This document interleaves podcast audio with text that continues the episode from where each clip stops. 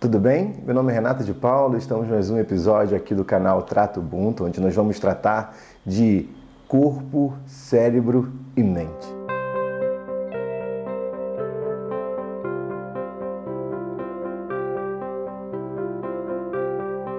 Antes disso, deixa eu pegar o livro que eu mais leio e mais respeito eu sou cristão, pesquisador, como vocês sabem, como eu apresentei no primeiro dia. E tem uma passagem que eu gosto muito, que vai servir para a gente fazer o link entre neurociência, neurogênese e epigenética. Guarde esses três termos depois que a gente lê aqui Romanos 12, 2. A palavra diz: Não vos conformeis ao sistema deste mundo, mas sede transformados pela renovação das vossas mentes para que experimenteis qual seja a boa, agradável e perfeita vontade de Deus. Então, o que a ciência vem comprovando hoje, é o que a Bíblia já nos mostra há muito tempo, que a gente não precisa estar sujeito aos nossos pensamentos. E ao contrário, nós somos capazes de moldar, de fazer com que os nossos pensamentos sejam controlados pela nossa vontade. Será que você faz isso no nosso dia a dia? Ou a circunstância do dia que te trazem medo, te fazem se sentir uma pessoa medrosa? As circunstâncias do dia que te trazem alegria, te fazem sentir uma pessoa alegre? Será que a gente está realmente moldando a nossa mente para sermos quem nós deveríamos ser? Ou estamos suscetíveis às vozes que estão toda hora sussurrando algo, de bom ou de ruim? O que a Bíblia está nos dizendo e que a neurociência mostra é que com concentração e o que nós chamamos de atenção plena, ser capaz de estar fazendo algo e realmente perceber o que está acontecendo, perceber o que estamos fazendo, estamos bebendo uma água, perceber o sabor da água, se estamos segurando o copo, perceber a temperatura, o formato de um copo, se estamos tomando um banho, perceber a temperatura da água, se estamos caminhando, perceber o toque dos pés no chão, se estamos pensando, perceber a qualidade dos nossos pensamentos. O nome disso é atenção plena. Nos últimos 20 anos, um pesquisador californiano chamado Kabat-Zinn moldou esse sistema e, e patenteou, publicou cientificamente, chamando esse sistema em mindfulness, que basicamente quer dizer concentração total em algo, ou simplesmente atenção plena. Mas essa ideia não é dele. Essa ideia já estava na Bíblia já está dizendo que nós somos capazes de renovar a nossa mente. E o que, que a ciência explica sobre renovar a mente? Ela fala de um fenômeno chamado de neurogênese. Se você dormir hoje, você vai acordar com novas células nervosas.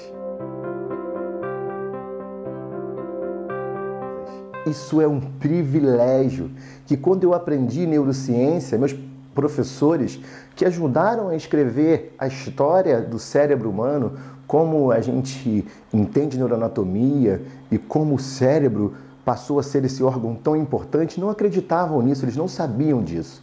Eles achavam que uma lesão no cérebro era uma lesão irremediável. Uma vez lesionado, ele não era capaz de se recuperar. Ou, uma vez entrado num processo de maturidade, esse cérebro não se moldaria. Hoje a gente sabe que é o contrário. Esse cérebro está em constante renovação de células e células novas e funcionais. Células úteis que nascem inclusive no hipocampo, lá naquela região da memória. Se você não viu ainda no meu primeiro vídeo, lá eu explico como funciona o cérebro, quais são as regiões da memória, quais são as regiões da visão, quais são as regiões do olfato. Vale a pena conferir. Se eu tenho um processo de novidade ou novas células nervosas, essas células serão capazes de se acomodar em locais úteis. e principalmente em locais aonde ocorre um outro fenômeno que eu chamo de neuroplasticidade. O que seria neuroplasticidade? Vamos pensar nesse copo aqui, ó. Esse copo, novamente, ele é de vidro. Ainda que eu aperte ele muito, muito, muito, eu não consigo moldá-lo. Eu preciso de uma temperatura muito alta para moldar esse vidro. O cérebro humano não. O cérebro humano, ele é plástico. Ele precisa de alguns estímulos, não todos serão capazes, porque a atenção ela é crucial para mudar a nossa memória, mas uma vez atento a algo, esse cérebro não é rígido, ele é capaz de se moldar. E um cérebro, por exemplo, que tinha uma região num formato de um copo, pode virar um prato, uma TV. Estou fazendo uma analogia para mostrar como os neurônios mudam. E se eles mudam, eles são capazes de mudar a sua forma de pensar. Isso é uma autonomia que a gente não tinha. E eu quero te dar esse poder. Como diz Romanos 12, 2, transformar a sua mente pela força do pensar. E a dica que eu te dou é que não adianta você falar não para o seu pensamento. Este não a gente não consegue interpretar. É melhor você dizer o que você deve fazer. Então, se por um acaso te der uma vontade de ter um pensamento negativo, onde você se condene demais, eu não presto, eu não sou útil, eu não deveria ter feito tal coisa, onde você se puna demais, se elogie um pouco. Lembre das circunstâncias que te levaram até aqui, dos riscos que você correu por você não ter desistido. Ao invés de tentar pensar, eu não sou como minha mente diz, eu não sou como eu estou pensando, isso vai fazer você pensar mais ainda naquilo. Mas diga coisas positivas ao seu respeito. Diga até ser verdade.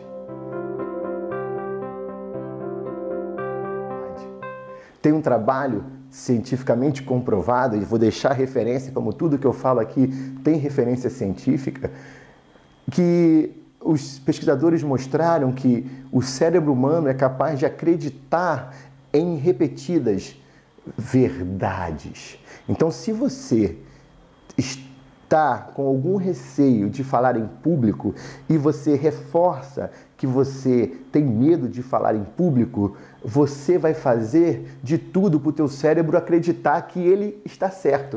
O que você vai fazer? Falhar ao falar em público. Porque o teu cérebro vai te dar a satisfação de falar, viu? Pode confiar em mim. Quando eu digo que você é um fracasso, eu estou certo. Não deixe o teu cérebro te controlar. O seu pensamento é capaz de controlar o seu cérebro. Ou seja, a nossa alma, aonde reside o nosso pensar e o nosso espírito, se assim você acredita também, como eu, ele é dominador de todas as partes do nosso corpo, do meu fígado, do meu coração, do meu osso, inclusive do meu cérebro. E ele é capaz de moldar o meu cérebro e falar assim: eu serei capaz, eu vou conseguir, eu vou conseguir. Fale tanto até ser verdade. Fale tanto até o teu cérebro mudar e acreditar em você. E vai acontecer, tenha certeza disso. Isso é o poder da plasticidade cerebral. Esse é o recado que eu tinha para te dar hoje. Mude o teu cérebro, governe o seu pensar pelo poder da escolha do pensamento. Um abraço. Paz.